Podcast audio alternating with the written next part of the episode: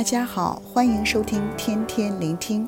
今日要读的经文是《历代之下》三十六章二十二到二十三节，题目是被掳归回，重建圣殿。感谢主，我们花了两个多月的时间去读《历代之上》和《历代之下》，今日已经是最后的一日。今日的经文只有两节，我将这两节经文作为历代志的总结。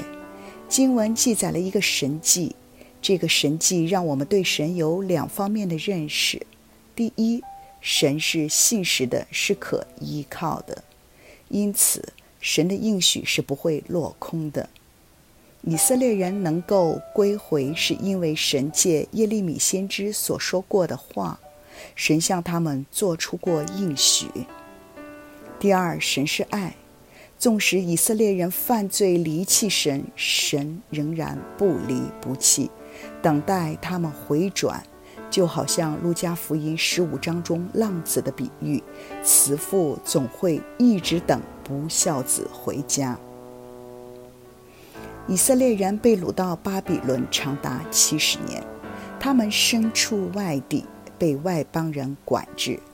起初仍然会有心有力，盼望有一日可以归回，可惜日子一日又一日的失去。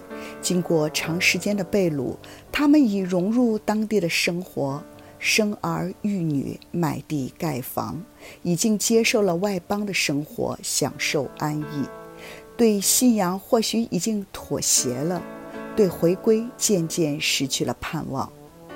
最后，甚至遗忘了神的应许。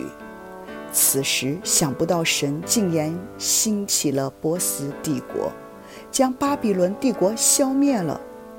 神更激动波斯帝国第一任君王古列的心，颁布圣旨，嘱咐被掳的以色列人返回耶路撒冷，重建圣殿。对于当时仍在被掳的以色列人来说，简直就是一个神迹。在人不能，在神凡事都能。历代志是以第一个被神所造的人亚当作为开始，以波斯王古列嘱咐以色列人回归作为结束。历代志想表达的是，神不但是创造天地万物的主，更是掌管人类历史的主。波斯王古列称神为天上的神。承认神是掌管天下万国的，并赐他所有的。神迹只是人回转的开始，神要在人的身上做更美的事，显出恩典和宽恕。在历代志中，有两处非常重要的经文带出神的恩典和宽恕。第一处在历代志上四章九到十节，亚比斯的祷告。